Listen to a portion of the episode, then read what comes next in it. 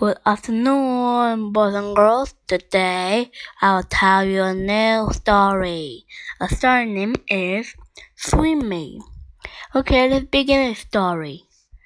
A happy school of little fish lived in a corner of the sea somewhere.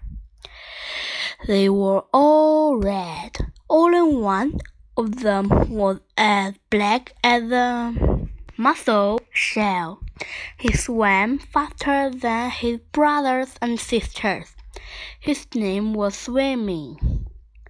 One bad day, a tuna fish, silted, fierce and very hungry, came darting through the waves. In Olin Grove, he threw all the little red fish. Olin Swimmy escape. He swam away in the deep wet world. He was scared, lonely, and very sad. But the sea was full of wonderful creatures, and as he swam from marvel to marvel, Swimmy was happy again. He saw a Medusa made of rainbow jelly, a lobster who who walked about like a water moving machine.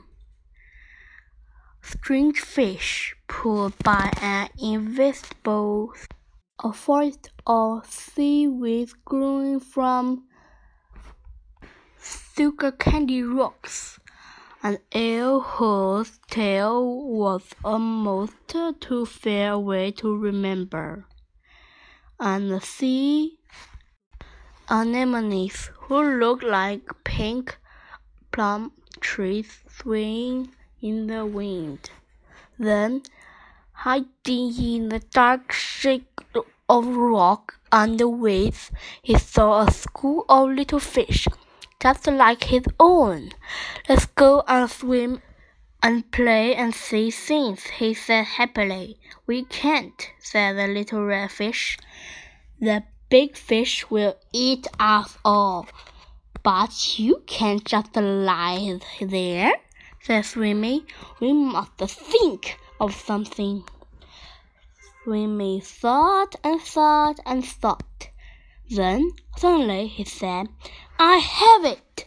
We are going to swim all together like the biggest fish in the sea. He taught them to swim close together, each his own place. And when they had learned to swim like one giant fish, he said, I will be the eye and so they swam in the cool morning water and in the midday sun and chased the big fish away.